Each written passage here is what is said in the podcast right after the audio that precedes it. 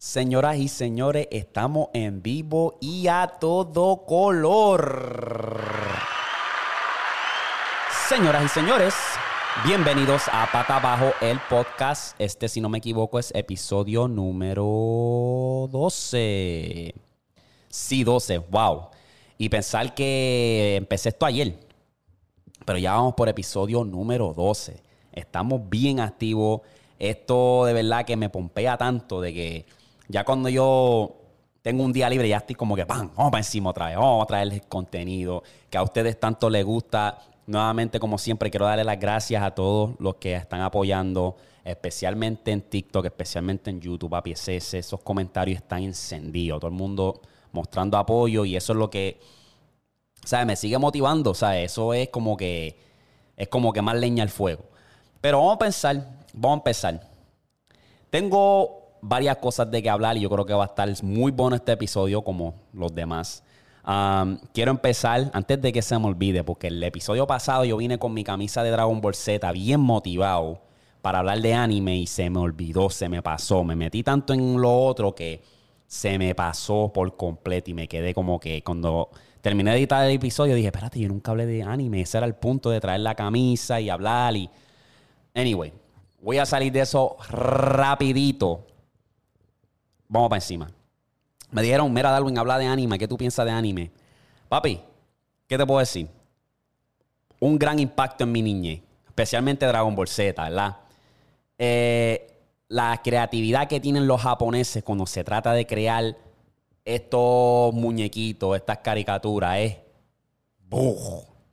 Porque los Estados Unidos creó los de Superman, Batman, Iron Man, todo esto. Pero papi, los japoneses llevaron esa creatividad a otro nivel. ¿Sabe? A otro nivel. Entonces, está bien cabrón, de verdad, está bien cabrón. Vamos a empezar con Dragon Ball Z, que fue lo que yo me crié viendo. Dragon Ball Z, Dragon Ball Super, todo eso está en la madre. Y yo quiero hablar de eso porque es que yo siento que, en mi opinión, eso tuvo un impacto bien grande en mi niñez, porque me enseñó a, ser más competitivo, a nunca rendirte, a nunca... Pues tú ves a, Goku y a Vegeta, papi, que son los, los, Big Boss, los Kangriman, ¿verdad? Y tú ves que ellos siempre quieren mejorar, siempre quieren buscar cuáles son sus debilidades para poder mejorar, para poder no quitarse, ¿me entiendes? Y eso para mí es grande. Y ahí siempre lo tenía en la mente. Cada vez que yo veía a Goku transformarse en Super Saiyajin y quería romperle el. O sea, quería pelear con los malos y, ganar y no, o sea, no rendirse, era como que. Diablo, yo salía de ese. Cuando terminaba de ver un episodio, papi, yo creía que iba a ser un Super Saiyan, papi, de que. ¡Ah! Ya tú sabes. Bien, bien, bien vivido a la movie. Y que de hecho, si a mí me dan un superpoder para escoger, yo cojo rápido Super Saiyan. Eso no hay quien lo gane, de verdad. Entonces tuvo un, un gran impacto que cuando yo llega yo me quiero tatuar y ustedes pueden ver en el estudio, yo tengo ahí eh, Vegeta, tengo Goku desde chiquito, lo tengo por ahí en un, cuadro. Pero yo me voy a tatuar a Goku y a Vegeta porque es que yo creo que yo siento que los dos representan algo para mí. O sea, tú tienes a Vegeta que es el arrogante, el que no deja que su ego o su, su, su orgullo se meta por el, por el medio de todo. Y es como que el, rudo, ¿verdad? Y tienes a Goku, que es el que es súper a fuego, el súper amistoso, el que siempre está riéndose y eso. Yo, tengo, yo siento que yo tengo un poco de los dos, porque al final del día, a veces yo me encabronaba, me encabronaba a Goku, porque Goku era el cabrón que era bien súper amistoso hasta con sus enemigos. Y yo siento que ahí es que tú tienes que dibujar la línea, porque era como que Goku, ¿qué carajo tú haces, cabrón? Este es el enemigo y tú quieres darle un chance. Tú quieres dejarlo vivir cuando hay que matarlo porque quiere acabar con el mundo. Y pues muchos de los enemigos se aprovechaban. Eso es lo que a mí me encabronaba. Pero Vegeta decía, no. Vete para el carajo, yo voy a romperte el nano a ti. ¿Me entiendes? Y yo siento que tengo un poquito de los dos. Yo sé hasta qué punto yo puedo ser amistoso y a fuego. Y a qué punto yo puedo ser como un cabrón. Un, tú no me vas a ganar. Sea lo que sea, no me vas a ganar. O sea, yo voy a mí siempre. Y eso fue lo que me enseñó anime. Especialmente Dragon Ball Z. Una de mis series favoritas, una de mis sagas favoritas es Cell. después de ser. Está bien difícil, porque es que la de Majin Buu estaba bien cabrona, pero la, la que me impactó bien cabrón fue la saga de Cell. Es una de mis favoritas. Me encanta la de Majin Buu. Y Super estuvo bien cabrona también. Pero si lo pongo en orden, los top, los top 3. Uh, Cell. Diablo. Sí, Cell, Majin Buu y, y Super. En verdad, lo voy a poner así. Y. ¿Qué te puedo decir? Yo creo que están duros. La creatividad de esos cabrones cuando se trató de eso está duro. Um, esa fue la que yo vi desde que yo era chiquito. Y ahora creciendo, pues ahora, te estoy diciendo, hace como dos meses atrás me dio con ver Naruto. Porque había visto Naruto por ahí, había visto gente hablando de Naruto. Y siempre estaba en la conversación, Dragon Ball Z o Naruto, Dragon Ball Z o Naruto. Y yo quiero hacer una encuesta amistosa. En los comentarios, ¿cuál ustedes prefieren? ¿Dragon Ball Z o Naruto? ¿Cuál ustedes prefieren más? ¿Cuál te gustó más? Déjenmelo saber en los comentarios. Yo empecé hace poco y esto te, yo te voy a decirles de ahora. Naruto está bien cabrón también. Voy por Season 3, episodio número 13.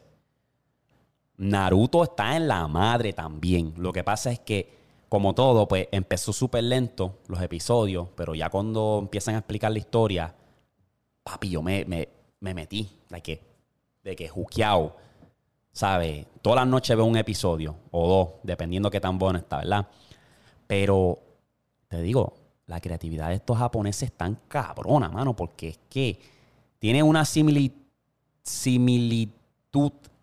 con Dragon Ball Z, pero es, es, es tiene su, o sea, es aparte. Y por lo que he visto ahora, porque estoy por Season 3, yo creo que ellos tienen como 8 Season, algo así. Y yo estoy por Season 3 y yo estoy, diablo. Y yo ahora mismo no te podría escoger. Ahora mismo si me dicen cuál de los dos tú prefieres, no te puedo escoger porque es que los dos son, son bien diferentes y tengo que terminar de ver Naruto por completo. Tengo que ver las películas también, que hay un montón de películas que salieron también de Naruto pero que está bien cabrón.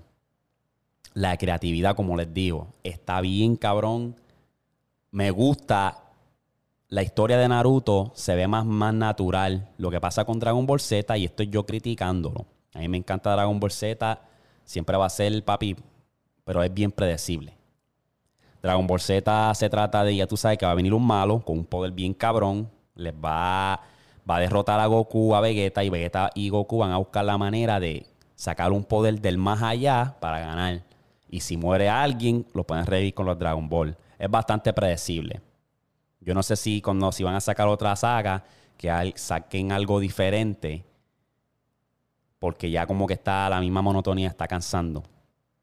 Eso es lo único que tengo. Pero con Naruto, por lo que yo he visto, es. No puedo descifrarlo. O sea, no puedo ver. si Naruto pelea con un cabrón malo, un enemigo, no sé quién va a ganar. Porque es que eh, los poderes están ahí. A este punto es quién sabe más, quién tiene más chakra y toda esa jodienda y spells y, y, quién, tiene, quién es más ágil, quién es más inteligente, quién se mueve más rápido. Y me, pone, me, me, entretiene bastante, de verdad. Me quedo como que, uff, esta noche voy a ver episodio número 14 y va a estar en la madre, ya yo sé, ya yo sé.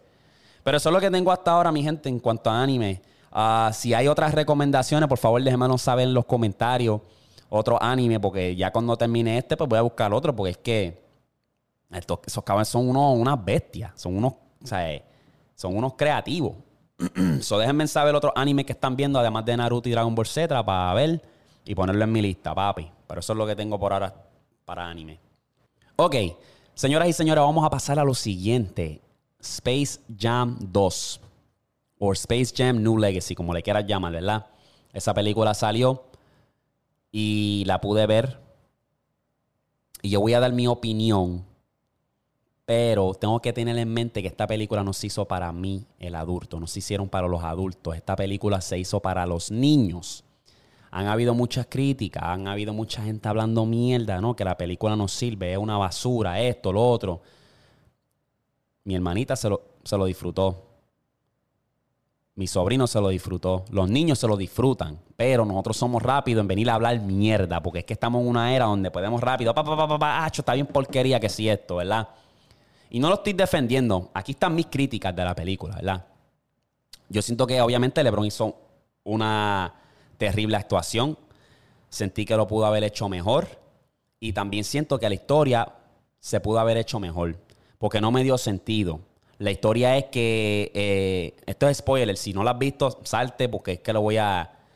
La historia básicamente es que el algoritmo se lleva al hijo de LeBron y por ninguna razón se lo llevó.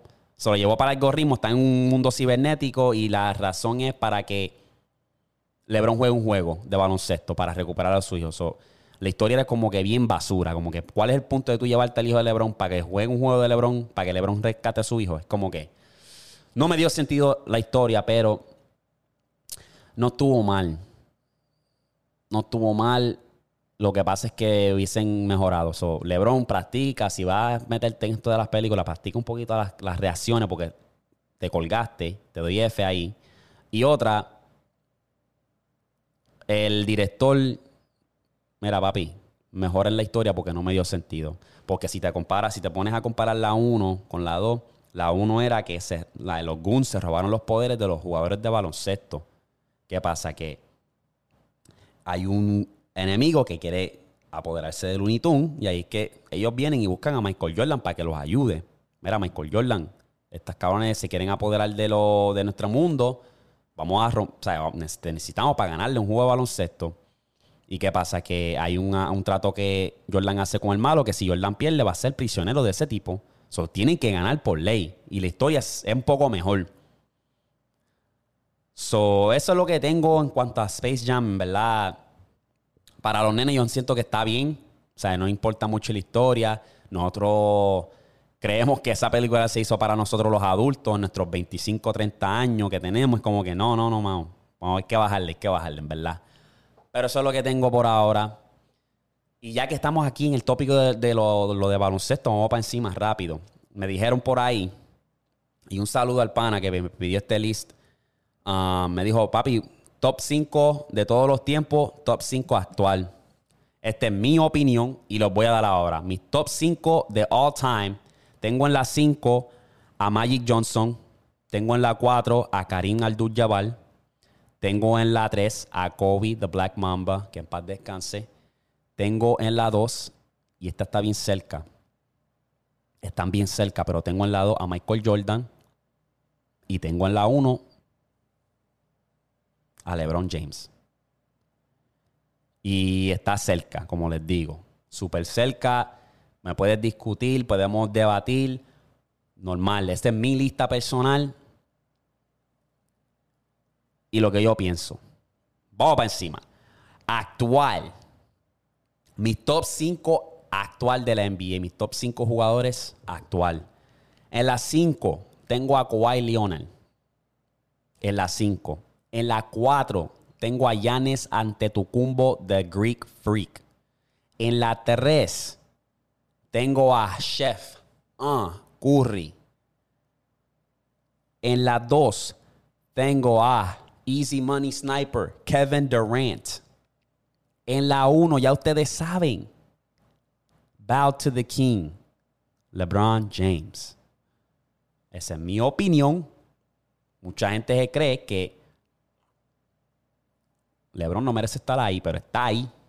Porque con todo y eso, a pesar de todo, las lesiones, tuvo un buen año. Año 17 o 18, no ni me acuerdo ya. Sí. Y todavía está sólido. Ese hombre se sabe cuidar. Pero eso es lo que tengo en cuanto a mis top 5. Comenten ustedes sus top 5 de todos los tiempos y sus top 5 del actual. Y los veo y doy mi opinión.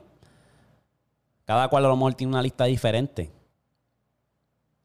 Pero eso es lo, bonito de esto, que se puede debatir, ¿me entiendes? Y se puede como que, vamos para encima. Uno, dos, tres, pam, pum, pam.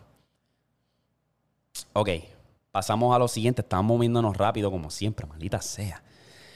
Ok, también me habían dicho por ahí, eh, Darwin, que tú piensas del álbum de Pop Smoke. Uh, Pop Smoke soltó un álbum llamado Faith con 20 canciones y, ¿qué te puedo decir? En verdad, el, álbum se lo jodieron. Para empezar, se lo jodieron. No me gustó. ¿Sabe? Pop Smoke en una entrevista había dicho que él no le gusta hacer mucho featuring porque no se lleva con nadie. No le importa llevarse con nadie de la industria. Y este álbum fue creado y se vio bien, bien industria musical, bien como que vamos a sacarle el jugo. Y le faltaron el respeto al legado de Pop Smoke. O sea, tú me estás hablando de todos estos features y, cambiaron tantas, tanto flow, le cambiaron tanto el flow a Pop Smoke que él está viendo desde allá arriba y tiene que estar como que, diablo, estoy bien decepcionado. ¿Sabe? Shooting for the Stars Aiming for the Moon, esa está bien cabrona. Y esa la produjo 50 Cent y le quedó cabrona. Y eso fue después que se murió también. Pero 50 Cent supo. Y esa no, tiene tantos features como esta. Estamos hablando de 20 canciones. Y yo creo que son 8 son de él. Los demás son con un gente de la industria. Está fatal el álbum, está fatal y mucha gente está cayéndole encima la gente responsable de la creación del álbum. Se vio bien se vio bien como que le quiero sacar chavo al legado de Pop Smoke y una falta de respeto. Hubiese mejor hecho como que sacarlo uno por uno a sacar un álbum porque se ve mal. Y eso es lo que hacen mucho. Lo mismo hicieron con Extentación. Trataron de hacer lo mismo. Se aprovechan de que ya no están y ya pueden hacer lo que quieran con la música y se quieren lucrar, buscar más dinero y es como que, nada, bruh. Dejen esos artistas descansar en paz y no sigan jodiendo su música, porque ahora mismo Pac Smoke tiene un legado duro, especialmente con ese último álbum que sacó. No Faith, Shooting for the Stars. a mí me encantó ese álbum, de verdad. Y también está el Woo. So, déjenlo, déjenlo ir, ¿verdad? Déjenlo ir y dejen de estar lucrándose, mi gente. Mi respeto, mano. Eso es lo que yo pienso. Del 1 al 10, si le tengo que dar un. Le doy un 4. Doy un 4, en verdad. So, esa es mi, mi opinión en cuanto a eso. Pasando a lo siguiente, que quiero hablar, que yo había dicho muy bien, había hablado de la nutrición, de dejar la leche en especial, la leche en especial, leche de vaca, que no es tan bueno. Había dejado, o sea, había puesto eso, pero también resulta que hay un, hay un cereal um, y muchas comidas que últimamente tienen, ah, no sé si cómo, ni, ni, cómo es que se dice en español, es glyphosate, glyphosate, que al parecer pues te causa como que un daño en tu cuerpo, como reacciona, te puede causar en una enfermedad. Eh, voy a poner el artículo por aquí, pero me estuvo bien interesante porque es que, mi gente, tenemos que leer todos los productos los ingredientes, lo que trae, que es bueno para ti, que es malo, porque papi, esta gente nos quieren joder. La comida. Y lo más cabrón, había un ejemplo, por ejemplo, este. Honey Nut Cheerios. No, no. Honey Nut Cheerios, yo creo que es el que sale con la, abeja, la abeja esa. Esa es una que trae ese, ese, ese, ese químico. Es un químico y tú ves en la caja del cereal y tiene un corazón, dice healthy, que es bastante saludable para ti, pero cuando tú lees los ingredientes, tiene todas estas porquerías. O sea, nos están cogiendo de pendejo. Es igual con la, con la yogur, ¿verdad? Tú vas al yogur y dices, no, que eh, han habido marcas de yogures que tienen, soportan el movimiento del seno, cáncer de seno. Soportan el movimiento de cáncer de seno, pero ¿qué pasa? Que el yogur y el dairy son la causa número uno de cáncer de seno. Pero ¿qué pasa? Que esa gente tiene un contrato con esas compañías grandes. Ahora mismo tú vas a, la asociación, tú vas al website de la Asociación del Corazón y tú vas a la página donde dice recetas, recomendado por la Asociación de la Salud del Corazón, y tienen recetas de carne roja, supuestamente saludable. Pero, ¿cómo es eso? Si la causa número uno de, enfermedades del corazón es la carne roja. ¿Qué pasa? Que tienen un contrato. Las la, compañías de carne tienen contrato con esas asociaciones. ¿Y qué pasa? Que lo hacen promocionar saludable. Y si tú no buscas tu información, te quedaste en el gay, manín. Te quedaste en el gay y después estás por ahí como que. Buscando, mira, ¿qué pasó? ¿Me entiendes? So, busca tu información. Lee todo lo que tú. Si tú vas al supermercado, tómate el tiempo para leer los ingredientes, lo que le están poniendo y, busca también lo que es bueno para tu cuerpo y lo que es malo, porque algunas cosas te causan, o sea, eh, pérdida de, de, memoria, te causa dolores de cabeza, inflamación, busca, de verdad, busca. Y no te puedo decir que ahora mismo yo estoy comiendo 100% saludable, pero estoy tratando de cortar y buscar recetas más saludables. Yo solamente quiero que ustedes estén de acuerdo y, y sepan tengan el conocimiento, ¿me entiendes? So, busca tu información, no te dejes llevar, especialmente si estás en, eso de la industria del fitness. Si estás en eso de, ir al gimnasio y comprar productos de, ya sea protein, ah, las batidas de proteína, el pre-workout, toda esa la lee porque a nosotros, especialmente en la industria del fitness, esa gente, la mayoría, no todo, la mayoría está llena de mierda y lo que quieren es venderte algo. Tú sabes, eso fue una de las razones por la cual yo cuando estaba dándole al gimnasio, todos los días, todos los días, todos los días, y que me puse, o sea, yo me puse bastante grande, yo estaba como en 190, ahora mismo yo peso 160, pero estaba en 190 de puro, y todos los días, todos los días estaba dándole al gimnasio, comía como seis comidas al día, me, bebí, me bebía las batidas, y la gente, esas estrellas del fitness que yo admiraba mucho y cuando me empecé a buscar más información y vi que estaban unos estaban en esteroides, otros estaban vendiendo productos que decían, no, si tú te quieres poner grande, yo tomo esto. Si tú quieres ponerte igual de grande que yo, yo tomo esto. Yo como esto. Yo me tomo estas pastillas. Yo me meto esta proteína y es como que nada. Lo que tú haces, mi hermano, es meterte esteroides. Y yo cuando me enteré y busqué información, eso a mí me duro porque era, yo quería hacer, o sea, llegó un punto, estamos hablando del 2014-2015 yo llegué a un punto que yo quería ser un atleta de fitness, ¿me entiendes? Yo quería, papi, salir en las portadas de magazine, yo quería ir a los expo y saludar un montón de gente y tirarme fotos con gente sin camisa y yo estaba en esa movie.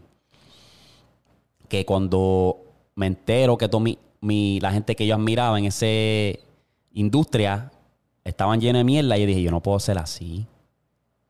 Yo no puedo mentir a la gente para hacer un vivir, para, para para hacer dinero y lucrarme y no puedo. Y me dio duro. Dejé como, por ejemplo, yo creo que fue un año que dejé de darle las pesas por eso. Pues caí como que, hablo, esta mierda, brother. Uno que se sacrifica, se jode tanto. Y caí débil. Um, y tuvo cabrón porque hasta me dio esta depresión y todo. Y porque era todo lo que yo hacía. O sea, yo estuve en el 2014, 2015, yo pasé por un, era uno de mis años más oscuros.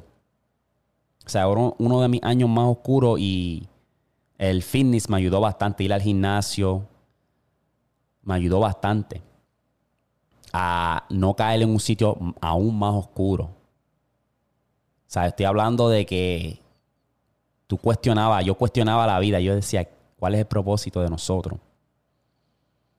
Y, y, y la razón por la cual lo hice, que caí en ese de esto tan oscuro, fue que perdí a alguien bien especial. Se me fue para siempre. Y nosotros como los seres humanos nos atamos tanto a, las personas que más queremos que cuando llega el día de ellos irse para siempre, no estamos listos para eso. Es uno de esos días que nunca queremos ver, nunca estamos preparados, nunca queremos esa mala noticia, ¿verdad? Y es realidad. O sea, es realidad, es parte de la vida. La, muerte es una de las cosas que nosotros seres humanos le tememos, pero es parte de la vida. Soy yo cuando caí en ese hueco tan oscuro, estaba perdido, no sabía qué hacer. El gimnasio me ayudó bastante. Empecé a ir al gimnasio, empecé, tú sabes, a buscar, orientarme más, como que cómo puedo estar más grande. Me, ¿sabes? Me enamoré. Y yo llevaba antes antes de que pasara ese sitio, yo, iba al gimnasio, pero no estaba tan orientado. Me busqué información, busqué, busqué, busqué. Quería ponerme grande, quería, o sea, ya cuando yo llegué a mi límite, dije, ¿cuál, ¿cómo yo puedo llevar mi cuerpo a otro nivel? ¿Y qué pasa? Que cuando tú te metas a esta industria del fitness, tu cuerpo va a llegar a un cierto nivel que, ya llegó. O sea, Cuando tú ves estos cabrones bien grandes, bien musculosos, que se ve hasta irreal, eso, tu cuerpo naturalmente llega a un límite. Y ya si tú lo quieres llevar a otro nivel, ahí es que vienen los esteroides, ¿sabes? Ahí es que vienen esas sustancias para poder llevar a tu cuerpo a otro nivel. So, ahí fue que, me, pues, como les dije, me dio esa depresión y cuando me enteré que mi héroe, la gente que yo admiraba, yo quería hacer una carrera en cuanto al fitness, quería ser personal trainer, quería, estaba bien involucrado. Me, enamoré cuando me enteré de eso, como que me dio duro. Y pues pasaron casi un año sin darle a las pesas y volví a caer en tiempo. Empecé a darle otra vez. Y pues dije, dame darle para caer, para estar en forma. Y yo le doy gracias a Dios que mi metabolismo es bastante rápido. So, todo lo que yo me como, lo cago. Sinceramente, lo cago. So, me como, un, para darte un ejemplo, un hamburger, ahí lo cagué. Me como arroz con pollo, ahí lo cagué. No, no exageradamente así, pero, o sea, ya estoy llegando, o sea, yo tengo 28 ahora mismo, los acabo de cumplir y estoy todavía en las 160 ahí, mantenido. Ah, y ten en mente que cuando yo empecé a darle las pesas, cuando yo empecé el gimnasio en Puerto Rico, me hablando que yo pesaba 130. Yo era un palillo, así, jalado. Y pesé en el gimnasio, llegué a los 190 y ahora mismo actualmente estoy en 160. Estoy ahí. Y estoy bien, en verdad, porque yo puedo correr rápido, puedo brincar alto y o sea, si acaso cuando yo llegue a mis 30, 30 y pico, ahí me, quiero poner cerca de la roca. Cerca, no sé. Posiblemente, no sé. Cuidado. Pero me gusta estar así ágil, atlético. Y yo soy bien grande en cuestión de, de, de, promocionar, de ir al gimnasio, a hacer tu ejercicio, ya sea deporte, lo que sea, que te mantengas activo. Yo soy bien grande en eso y eso a mí me encanta. Y a veces nos dejamos caer, a veces dejamos engordar o enflaquecer demasiado y es como que nada, tienes que mantener ese balance, tienes que sentirte bien contigo mismo y tienes que querer hacer el cambio. Tú puedes hacerlo. Si tú estás en, en, ese debate de que quieres hacer un cambio, quieres mejorar tu cuerpo, mente, salud, lo puedes hacer. Todo es falta de conocimiento y, tener la fe. Tener la fe. Creer en ti mismo y ya. Tú lo puedes hacer. Fácil. Fácil. Uy, estamos calientes, mi gente, estamos calientes. Eh, una de las otras cosas que quiero hablar, me habían dicho que mencionara lo de Michael Jackson, la muerte de Michael Jackson, que si él había planeado su muerte. Mira, hay muchas teorías en cuanto a eso. Eh, obviamente sabemos que el doctor de él, que le pagaba un buen salario el doctor de él. O sea, estamos hablando de que creo que fueron 150, una estupidez cabrona, como 100 mil al mes o algo así, una estupidez cabrona. Y yo no sabía que Michael Jackson se metía algo para dormir. Obviamente lo vi en las noticias, cuando lo habían mencionado y pero que todo, todas las noches él tenía que meterse una dosis para caer achocado. Eso a mí me dio como que, wow. Tipo, ¿qué estaba pasando por tu mente que tú no podías dormir naturalmente? Se tenía que meter esa dosis para poder dormir. Y parece que en uno de esos casos el doctor se le pasó la mano y le dio demasiado. Al punto de que Michael Jackson no pudo levantarse. Y ahí se quedó, ahí murió. ¿Qué pasa? Que el doctor trata de cubrir la escena, trata de limpiarlo. Porque Michael Jackson tenía muchas cosas en esa casa. Tenía fotos de niños. ¿Sabes? Se dio. Y tú sabes que Michael Jackson tiene casos de. que es un pedófilo. Tenía jeringuilla, un cojón de jeringuilla encontraron. El doctor creo que tenía un bulto y le escondió un bulto con cuanta madre de droga y lo habían escondido. ¿sabe? Me preguntan a mí si ustedes creen que Michael Jackson murió o fingió su muerte. Yo creo que sí murió. Porque es que, ¿para qué? ¿Para qué tú vas a fingir tu muerte? Y vivir toda tu vida escondiéndote. O sea, me estamos hablando de que Michael Jackson tenía problemas mentales desde chiquito, gracias al país. Estamos hablando de, que fuiste una persona con, naciste con talento. Naciste con talento. Naciste un niño handsome, morenito, y de la nada tú decidiste, ah, no, voy a, voy a ponerme blanco. Voy a operarme la nariz. ¿Sabe? El tipo tenía un trauma. ¿Sabe? Eso es algo que tienes que uno tener en mente. Tú, tú tienes que tener todo esto en mente. Como, como si ustedes son padres, tienen que tener en mente que la infancia, esos años de infancia, obviamente desde, desde que ellos empiezan a recordar hasta que llegan adolescentes, eso es clave para no crear cicatrices.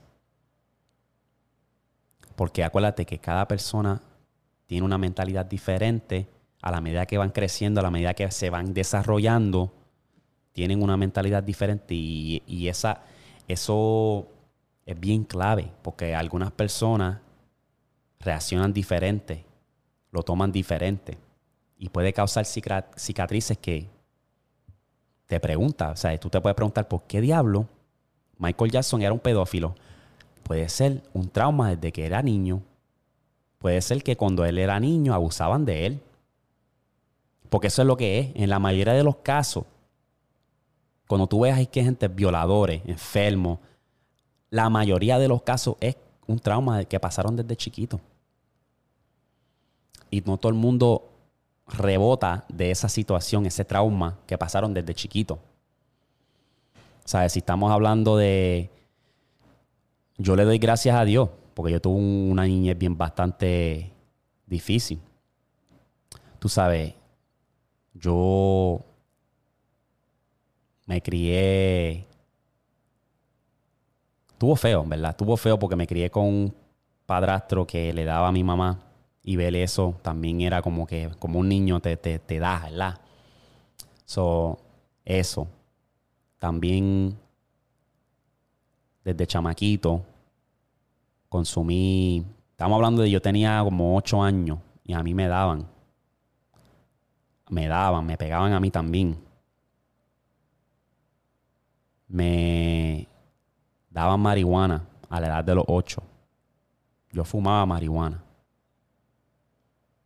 Estamos hablando de que yo tenía sueño. Yo quería, o sea, yo quería hacer. El baloncesto es una de mis pasiones. Yo quería llegar a la NBA. Quería entrenar pero nunca tuve a alguien que me, forzara a hacerlo. Nunca tuve a nadie que me forzara a hacerlo. Decir, Darwin, Darwin, creo en ti, vamos allá, vamos a entrenarte todas las mañanas, te vamos a levantar temprano, vamos a hacer estos drills de baloncesto. Y no tuve a nadie. ese sueño se me fue por la ventana, porque yo entiendo que eso tiene que ver mucho con los padres también.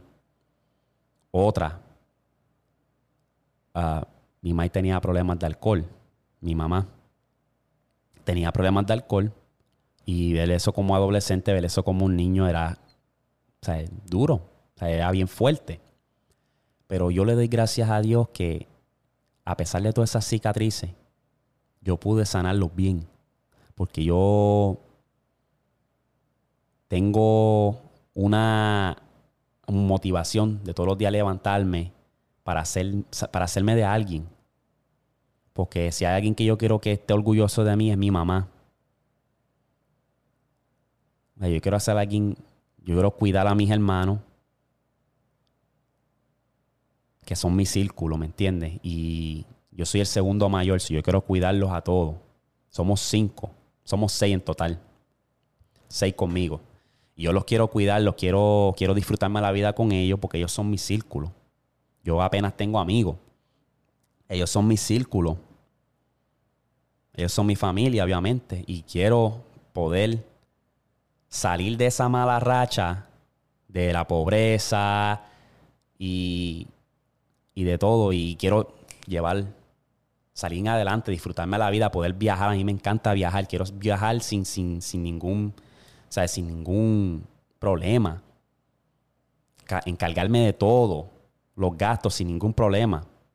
O sea, yo le doy gracias a Dios que a pesar de todo, yo no salí alcohólico, yo no fumo marihuana, y no tengo problemas mentales. Yo quiero ser el mejor ejemplo. Yo quiero ser el mejor hermano que yo pueda.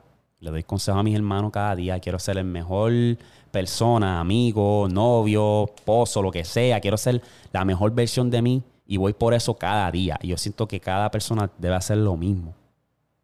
Especialmente en un mundo donde nos quieren traer abajo, nos quieren arrastrar, nos quieren dejar las vibras bajas. Y no es así, mi gente.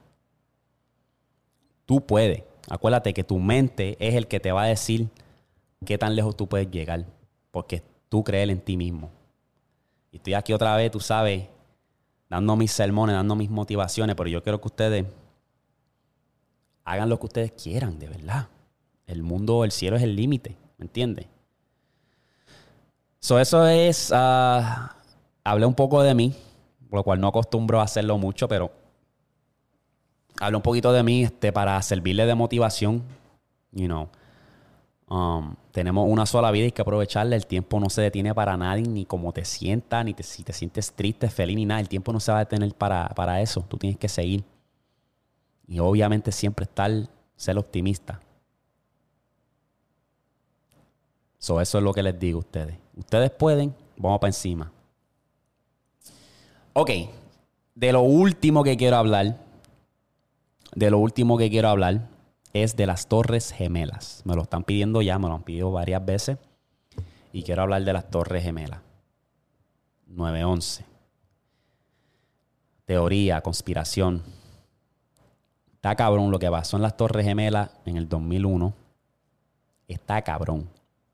Lo recuerdo como si fuera ayer.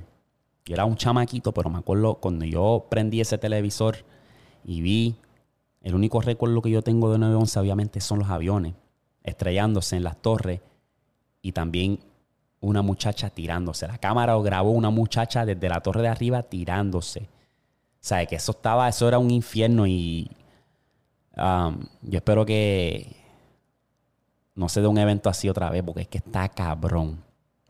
Hay muchas teorías en cuanto a las torres gemelas, muchos escenarios.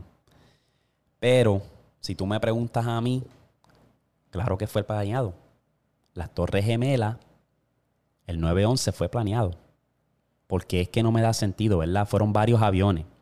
¿Qué pasa? Que esa gente se adueñan de los aviones, ¿verdad? Y tienen en mente chocar. Choca el primer avión en una de las torres.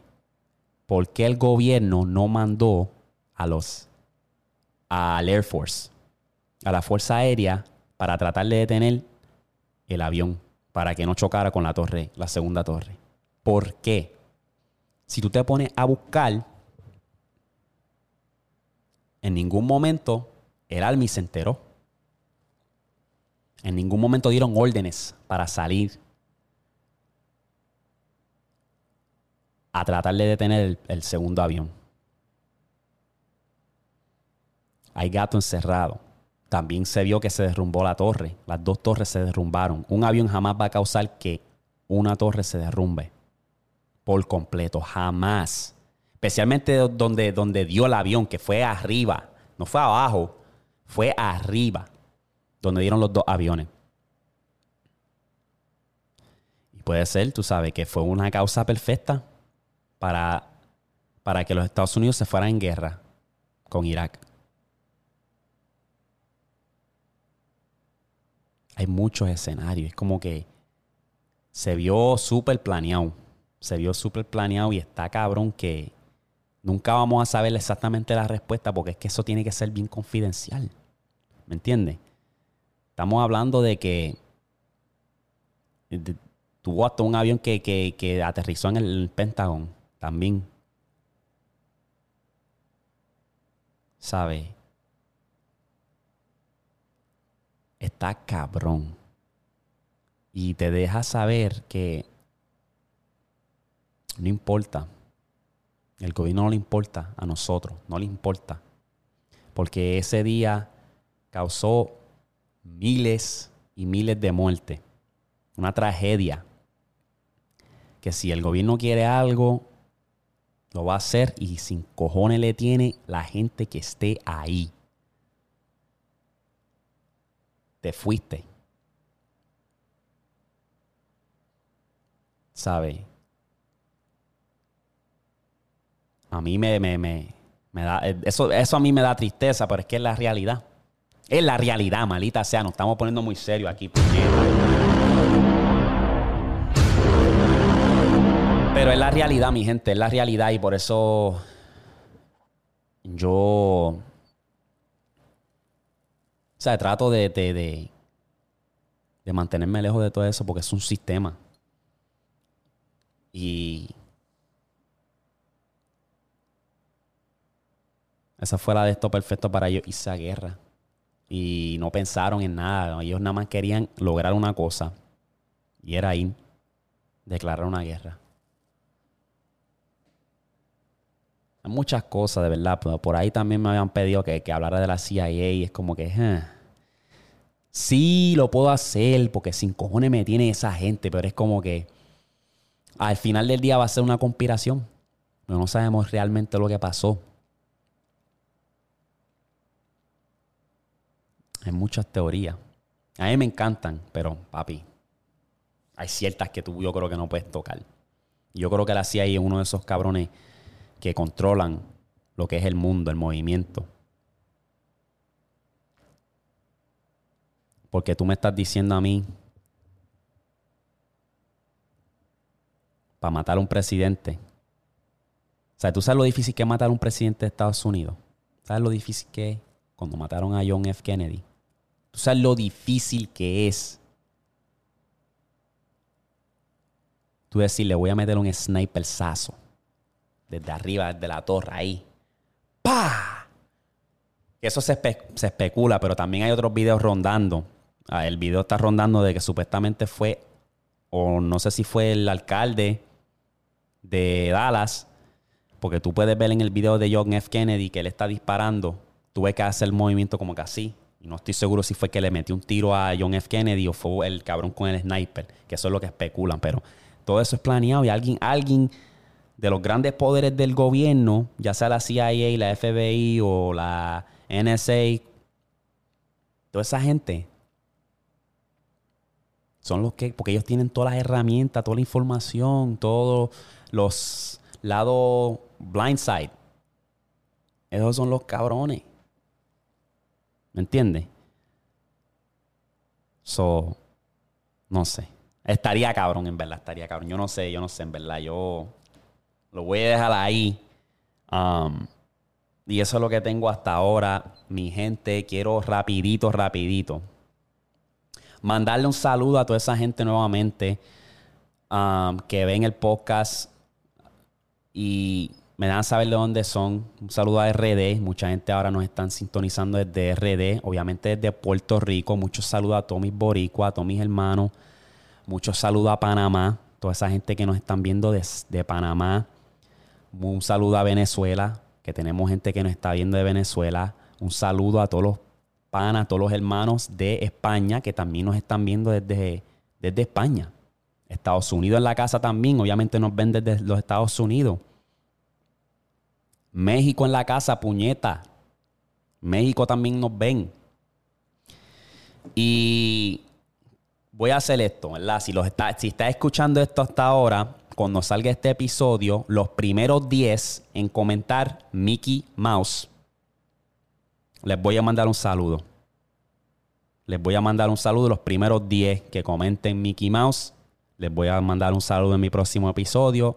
Mi gente, hoy culminamos Recuerden darle like a este video. Recuerden comentar que eso es lo más cabrón. La pata abajo mafia está bien encendido. Recuerde de si nos puede escuchar por Spotify, Apple Podcast. Y si nos está escuchando por Apple Podcast, por favor, déjanos un review de 5 estrellas si te gustó el contenido. Y, papi, vamos a seguir trayéndole la grasa, mi gente. Que Dios me los bendiga, bendiciones. Y los veo en la próxima. Chequete flow.